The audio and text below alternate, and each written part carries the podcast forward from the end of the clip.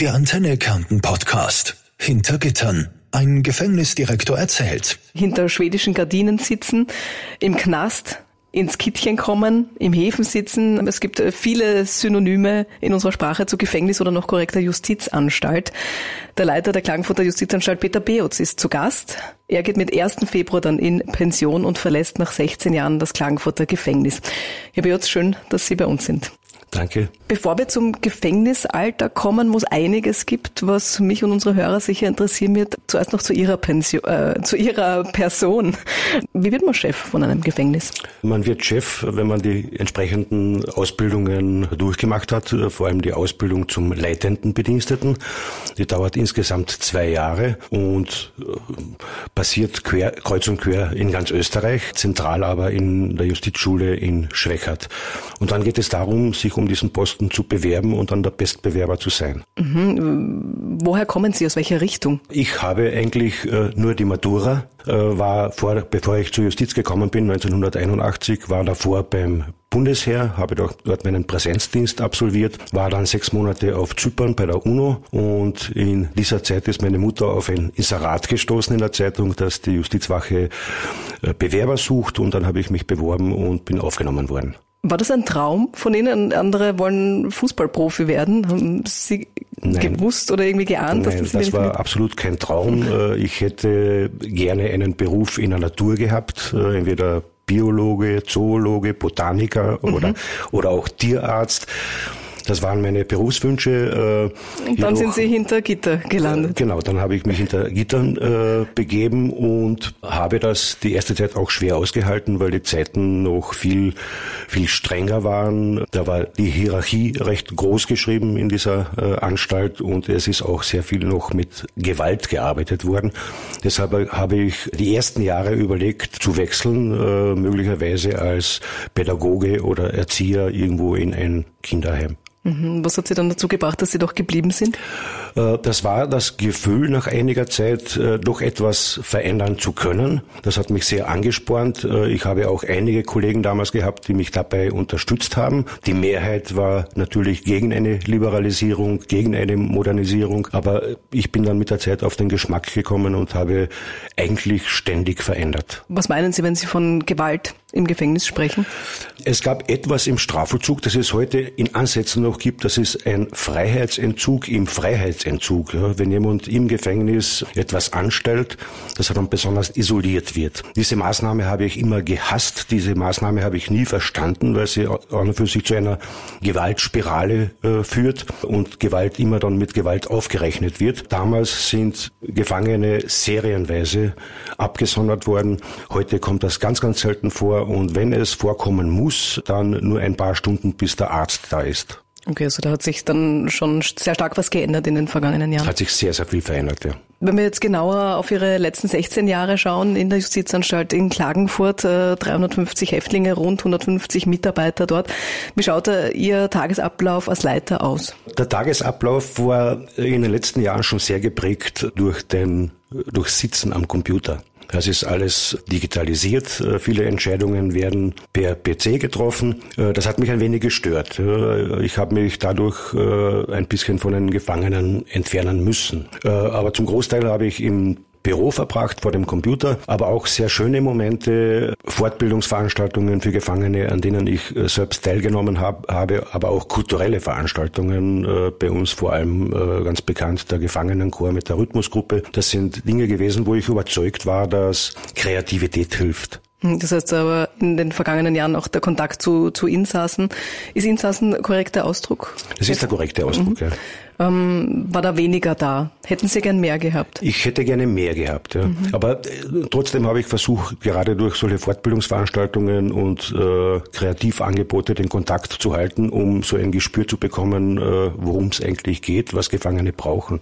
Ist auch eine Frage auf meiner Liste. Wir sind jetzt schon auch schon mittendrin im Gefängnisalltag. Jobs für Insassen? Gibt es da Möglichkeiten eben, dass die auch arbeiten? Ähm, welche Programme gibt es da? Ähm, auf der anderen Seite eben arbeiten das eine, aber Hobbys, Interessen von Insassen das andere. Inwieweit können, dürfen die das ausleben? An und für sich ist das Gefängnis ein Abbild der Gesellschaft. Wir sind eine kleine eigene Welt, die so funktioniert, wie die Welt draußen funktioniert. Nur spürt man alles etwas intensiver, weil es enger ist, äh, weil man Leuten begegnen muss. Man kann nicht ausweichen. Ja, und so ist es auch mit der Arbeit in der Anstalt Anstalt. Wir haben zwölf bis dreizehn Werkstätten in der Anstalt selbst, äh, um dort Produkte herzustellen. Meistens geht es um Produkte einfacherer Art. Wir haben ein eigenes Freigängerhaus, wo Leute zu Firmen arbeiten gehen können, ohne Bewachung. Wir haben eine Außenstelle mit einer großen Landwirtschaft, wo Leute arbeiten können. Rottenstein, glaube ich. Rottenstein, mhm. ja. Und somit können wir in etwa zwei Drittel der Insassen beschäftigen. Ziel wäre es natürlich 100 Prozent zu beschäftigen und dieses Ziel wird möglicherweise dann mit dem Neubau der Anstalt umsetzbar werden. Warum ist es so wichtig, dass die Insassen beschäftigt sind? Äh, wenn wir sie nicht beschäftigen, dann beschäftigen sie uns. Das heißt bei uns so, dauernd eingesperrt zu sein und diesen Freiheitsentzug im Freiheitsentzug zu haben, das führt natürlich zu, auch zu Gewaltexzessen. Das äh, führt zu psychischen Störungen und das ist nicht unbedingt hilfreich, wenn man Menschen in ein besseres Leben begleiten muss. Ja. Jetzt stelle ich mir das in Summe, egal ob als Leiter oder als Mitarbeiter in einer Justizanstalt, stelle ich mir das in Summe als einen sehr schwierigen Job äh, dar also das Arbeiten mit Menschen, die zum Teil tragische Schicksalsschläge mit sich bringen. Wie gehen Sie damit um? Wie sind Sie damit umgegangen? Wie nehmen Sie das mit in die Freizeit? Wie haben Sie es geschafft, vielleicht ja, abzuschalten? Gewisse Dinge werden äh, zur Routine, man äh, gewöhnt sich daran. Aber ich habe jetzt in den letzten zwei, drei Wochen erst gemerkt, dass ich eigentlich unter Daueranspannung war. Ja. Äh, Schultern immer verspannt, das Genick verspannt und ich merke jetzt, wie gut es mir geht. Ja. Selbst wenn nichts passiert in einer Anstalt, passiert trotzdem alles unter einer gewissen Anspannung. Es geht ja hier nicht nur um die Gefangenen, sondern der Strafvollzug hatte eine Unmenge von Spannungsfeldern, ja, von Medien angefangen über die Öffentlichkeit, über Angehörige, über die Gefangenen selbst, über das Personal und, und, und, Vorgesetzten oder Kontrollinstanzen, die es bei uns äh, sehr, sehr häufig gibt, die uns unangemeldet besuchen und kontrollieren. Das führt natürlich zu Spannungen, die man spürt, obwohl man sie eigentlich so direkt vor Ort nicht spürt. Also eine große Verantwortung für die, für die Insassen natürlich, dass es denen gut geht. Auf der anderen Seite Kontrollblick von außen, egal wahrscheinlich von Medien oder von Angehörigen, ob es ihnen auch wirklich gut geht, also oder oder was, was sind da so die Kontrollpunkte, was wird da kontrolliert? Kontrolliert wird von Kontrolleinrichtungen wie beispielsweise äh, der Volksanwaltschaft, äh, ob wir gesetzeskonform arbeiten äh, vor allem. Aber das allein ist es ja nicht. An und für sich hat jeder eine andere Erwartungshaltung an uns. Vor allem in der Gesellschaft habe ich sehr oft erlebt bei Diskussionen, dass es sehr, sehr viele Leute gibt, die sich eine härtere Bestrafung wünschen. Diesen Diskussionen weiche ich mittlerweile schon aus, weil ich einfach nicht mehr kann. Ja. Aber wir versuchen nicht nur, dass es den Leuten gut geht, und darum geht's ja nicht. Es geht ja darum, dass die Leute besser werden, ja. dass sie beschäftigt werden, dass sie sich von der Arbeit nicht entwöhnen, dass sie ausgebildet werden, dass sie mit der Freizeit umgehen lernen und was natürlich immer häufiger der Fall ist, dass sie entsprechende Therapien bekommen. Wollen wir ein bisschen darauf eingehen, auf die Insassen, wie sie beschäftigt werden, konkreten, ähm, ich habe gehört von einer Musikgruppe die zum Beispiel gegründet worden ist? Ja, äh, diese Musikgruppe und der Chor äh, und die Rhythmusgruppe, die gehören äh, bei uns nicht mehr zur Freizeitgestaltung, sondern mittlerweile zur Fortbildung, weil diese Fächer mit, mit vielen Zielen hinterlegt sind, die angestrebt werden dadurch. Ja, und diese Proben äh, fanden immer drei Monate durchgehend jeden Freitag statt und dann äh, wurden diese beendet mit einem großen Konzert. Das war immer ein sehr, sehr großes Erlebnis einen Katalog oder ein Angebot an, an Freizeitprogramm eben oder an, an sonstigen Arbeitsbeschäftigungen und dann suchen Sie sich aus?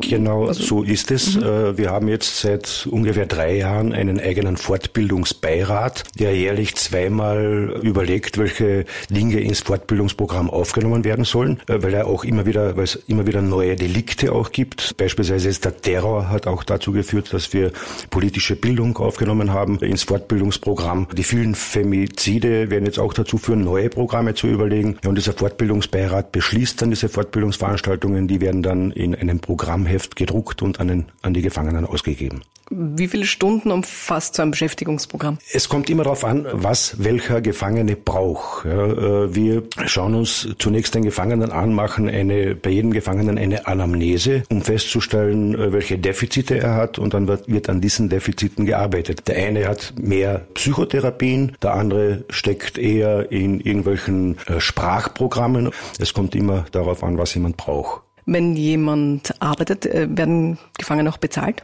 Die Gefangenen werden auch bezahlt. Allerdings werden vom Kollektivvertragslohn für Metallarbeiter äh, Vollzugskosten in Abzug gebracht, so dass letztlich nur mehr zwei bis zwei Euro fünfzig je nach Schwere und Qualität der Arbeit pro Stunde verbleiben. Da ist auch schon Kritik aufgekommen, dass das eine Ausbeutung ist der Gefangenen. Was sagen Sie dazu? Natürlich äh, wird das immer wieder erwähnt in der Öffentlichkeit, auch äh, in den Medien, aber das gibt uns der Gesetzgeber so vor. Also da haben Sie auch keinen, gar keinen Spielraum, das irgendwie zu ändern. Nein, absolut ja. nicht. Und, im, und prinzipiell, sagen Sie, geht es ja um die Beschäftigung und nicht wie viel Kohle ein Gefangener macht im Gefängnis, oder? Genau, es äh, ist aber die gesamte Beschäftigung schon ein großer Wirtschaftsfaktor auch äh, für die Justizanstalt. Wir erwirtschaften einiges an Geld, vor allem durch die Freigänger oder durch die Außenstelle in, in Rottenstein und das äh, spart dem Strafvollzug Geld. Wenn wir uns nochmal die Justizanstalt in Klagenfurt anschauen, ich glaube, die wenigsten wissen, wie das Gefängnis an sich ausschaut und aufgebaut ist auch. Also äh, sprechen wir da von Häftlingen, die eine lebenslange Haftstrafe absitzen, sind das U-Häftlinge? Wenn Sie das kurz beschreiben wollen. Ja, wir sind in Klagenfurt äh, zuständig äh, für die Untersuchungshaft für ganz Kärnten, egal ob jetzt Mord oder Diebstahl, vorübergehend für die Untersuchungshaft. Dann nach der Verurteilung bleiben die Leute bei uns, wenn der Strafrest nicht mehr mehr als 18 Monate beträgt. Alle diejenigen, die mehr als 18 Monate Freiheitsstrafe bekommen, landen dann irgendwann einmal in einer Strafvollzugsanstalt. Okay, das heißt, es sind eher kurzfristige Aufenthalte in Klagenfurt? Sind eher kurzfristige Aufenthalte, aber manche Aufenthalte dauern bis zu drei, vier Jahre. Wenn die Untersuchungshaft, also wenn die Untersuchungshaft dauert. Okay, die kann natürlich, die ja. kann, das kann sich ziehen, je nach Verfahren. Ja. Und, und, und wie Sie auch sagen, das ist dann auch egal, welche Straftat derjenige oder derjenige Egal welche Straftat. Wir hatten zwischendurch bis zu zehn Mörder bei uns in, in Haft. Nur die Mörder waren nicht das Hauptproblem. Ja. Das wird immer so auch in der Öffentlichkeit gern so dargestellt, der gefährliche Mörder. Es gibt äh, allerdings nicht viele Mörder, die Wiederholungstäter sind. Einerseits, weil sie lange einsitzen, andererseits, weil es meistens einen bestimmten Grund gegeben hat, um jemanden umzubringen. Die Problemfelder liegen derzeit eher bei den suchtmittelabhängigen äh, Personen. Deshalb haben wir in den letzten Jahren auch eine eigene Entwöhnungsabteilung eingerichtet. Und die Problematik gibt es natürlich bei den psychisch beeinträchtigten äh, Personen, die sehr schwer zum Behandeln sind. Das ist mir vorher schon rausgerutscht. Insassen, Insassinnen, sagt man das auch so? Ja, das und und, so. äh, gibt es auch Frauen im, es gibt in der Tagessituation? Es gibt auch Frauen. Äh, bei uns ist der Belag an Frauen in etwa, pendelt sich in etwa bei 15 ein. Manchmal etwas weniger, manchmal etwas mehr. Übersteigt jedoch den Belag von 20 nie. Und da gibt es einen eigenen Trakt? Gibt es einen so. eigenen Trakt für die Frauen, dann äh, gibt es einen eigenen Trakt für Jugendliche, die jetzt aber leider der Quarantäneabteilung äh, zum Opfer gefallen äh, ist. Wir haben derzeit, wenn überhaupt noch, äh, weil ich derzeit auf Urlaub bin, ich glaube, einen Jugendlichen in Haft. Und das alle strikt getrennt? Alles äh, strikt getrennt. Ich glaube, die große Herausforderung im Strafvollzug ist die Differenzierung, ja? dass man bestimmte Straftäter mit bestimmten Mustern zusammen in Abteilungen unterbringt und die dort zielorientiert beschäftigt, ausbildet, therapiert, was auch immer. Ja. Gerade diese Entwöhnungsabteilung ist jetzt ganz eine wichtige Abteilung. Jedoch jetzt in der alten Anstalt war eine Differenzierung nur bedingt möglich, da wir nur sieben Abteilungen haben. Die neue Anstalt wird wesentlich mehr Abteilungen und kleinere Abteilungen haben, so dass wir dieses Problem dann besser lösen werden können. Also wo man gezielt auch durchmischt. Genau. Haben Sie ein persönliches, irgendein ein krasses Erlebnis, egal in welche Richtung, ob positiv oder negativ, mit, mit einem Insassen mal gehabt? Irgendwas, wo Sie sagen, vielleicht eine Beziehung aufgebaut oder wo es Ihnen besonders wichtig war? Ja, es, es hat Suizide gegeben, die mir immer sehr nahe gegangen sind, vor allem weil wir dann auch äh, sehr unter Druck der Öffentlichkeit gestanden sind. Und ein Suizid hat mich besonders beschäftigt. Äh, mit dem Gefangenen habe ich äh, unmittelbar davor noch gesprochen, bin dann zum Mittagessen und habe ihm versprochen, nach dem Mittagessen das Gespräch weiterzuführen und dann hat er nicht mehr gelebt. Es war ein sehr sympathischer Gefangener, der auch bereit war, an, an vielen Dingen mitzuwirken und ist dann verdächtigt worden, Suchtgift in die Anstalt eingeschmuggelt zu haben. Ich bin heute noch überzeugt, dass er das nicht getan hat. Und äh, somit hat er geglaubt, dass eine bedingte Entlassung nicht mehr funktionieren wird und hat sich dann suizidiert. Wie sind Sie damals damit umgegangen? Ich äh, ich glaube, dass ich, äh, obwohl das schon Jahre zurückliegt, dass ich das noch immer nicht ganz verarbeitet habe. Das hat sehr, sehr lange gedauert.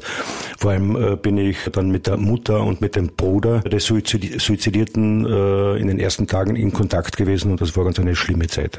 Also ein, ein Job, an dem man auch zu kiefeln hat, auch länger. Auf jeden Fall, ja. Mhm. Wie gehen Sie intern damit um? Also gibt es dann also so Rettungskräfte oder, oder Feuerwehrkameraden, die ähm, ja auch Betreuung kriegen durchs Rote Kreuz zum Beispiel? Also äh, es gibt bei uns in der Anstalt selbst eine Einrichtung, eine, eine Betreuung für Personen, die eine besondere Belastung erlebt haben. Diese habe ich eigentlich nie in Anspruch genommen. Ich habe aber in den letzten Jahren sehr oft Supervision in Anspruch genommen, mhm. externe. Sie haben es jetzt eben bei dem Fall schon auch gesagt, also Stichwort Schmuggel. Das ist was, was, glaube ich, was Hörer und so vielleicht irgendwie im Kopf noch haben. Man sieht es dann auch in den Filmen, ja, da werden Dinge rein und raus, weiß ich nicht, äh, geschmuggelt, natürlich vor allem rein.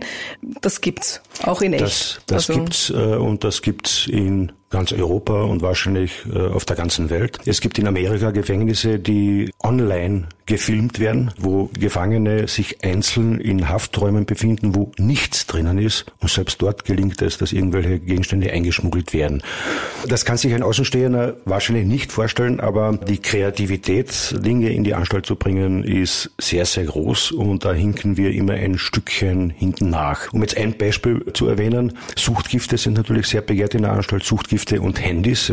Suchtgifte gibt es derzeit schon in einer Form, die man auf Briefpapier auftragen kann, ohne dass man es sieht. Äh, dieses Briefpapier dann mittels Rauchen oder Ablutschen konsumiert und dass diese Suchtgifte vor allem nach wenigen Tagen bereits zu einer Abhängigkeit führen. Dieses Binaca-Papier, äh, wie es genannt wird, ist derzeit schon sehr, sehr häufig unterwegs, schwer erkennbar und es gibt in ganz Österreich, soweit ich informiert bin, nur ein Labor, das dieses Suchtgift Gift erkennen kann. Wird das von Besuchern dann reingeschmuggelt oder sind es Freigänger, die zurückkommen dann mit dem oder? Wahrscheinlich sowohl als auch. Ja. Uns werden Gegenstände fallweise auf Fahrzeuge gepickt, die in die Anstalt fahren. Es gibt ja auch Lieferanten, die uns mit Lebensmitteln und anderen Dingen beliefern, wo das auf Fahrzeugen drauf ist. Äh, es gibt Funde bereits in, in irgendwelchen Salaten oder im Obst. Also die Kreativität ist sehr groß und äh, bei uns fliegen auch immer wieder irgendwelche Pakete über die Mauer, die wir aber offensichtlich schon fast immer entdecken und dann entsprechend entfernen. Das heißt, heißt, die bildhafte Pfeile in der Torte, die man so kennt, ist da und äh, noch kreativer als die. Äh, noch kreativer auf jeden Fall, ja. Angesprochen eben Drogen,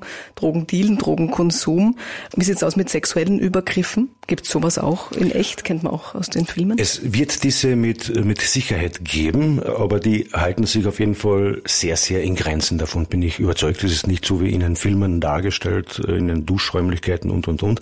Also da ist die Kontrolle schon sehr, sehr groß und vor allem Sittlichkeitsdelinquenten äh, isolieren wir immer. Ja? Äh, nicht nur zum Schutz der anderen, sondern auch zum eigenen Schutz. Knasthierarchie, Gangs, ist, ist sowas Thema bei uns? Ich habe in den 80er Jahren, als ich bei der Justiz begonnen habe, diese Hierarchie noch sehr ausgeprägt erlebt. Ja, damals war waren die Obersten in der, in der Hierarchie waren die, die Zuhälter, die die starken Raufbolde. Dieses Bild ist äh, gänzlich verschwunden. Ja. An und für sich, es gibt schon noch Hierarchien, meistens dann im Zusammenhang mit Suchtgiftschmuggel. Ja, Personen, die äh, besondere Kontakte haben oder die es verstehen, manche bes besonders unter Druck zu setzen, um Suchtgifte in die Anstalt zu bringen. Also je nach Straftat, das sowas gibt's weniger.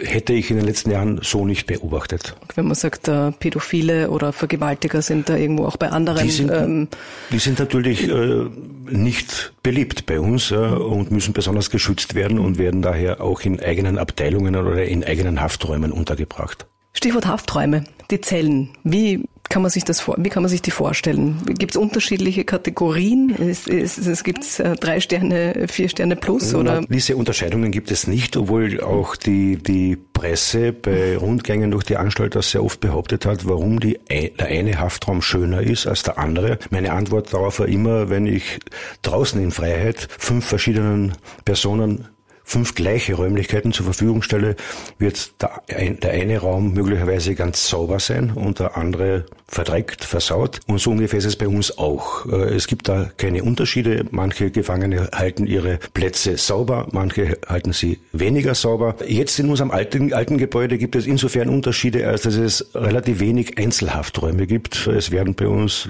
zwischen zwei und drei Gefangene in einem Raum untergebracht. Es gibt aber einige wenige Hafträume, wo auch bis zu sieben in einem Raum untergebracht werden. Und das entspricht absolut nicht mehr dem Standard. Mhm. Also das wird im neuen dann auf alle Fälle bei weniger Insassen in einer, in einer Zelle liegen. Im neuen Gebäude soll es nur mehr Einzelhafträume und maximal Zweierbelegungen haben. Zweierbelegungen insbesondere dann, wenn Suizidgefahr besteht. Äh, wir haben jetzt schon im alten Gebäude sogenannte Listener Hafträume eingerichtet. Das sind Hafträume, wo besonders, wo ein besonders befähigter Insasse einsitzt, der auf einen Suizidgefährdeten aufpasst. Das heißt, da wird dann durchaus auch geschaut, wer mit wem in einer Zelle Auf jeden Fall ist es eine sehr, sehr große Herausforderung, äh, wer äh, sich mit wem die Zelle teilen muss und wer in welcher Abteilung untergebracht wird. Wie groß ist eine Zelle? Was ist da alles drinnen?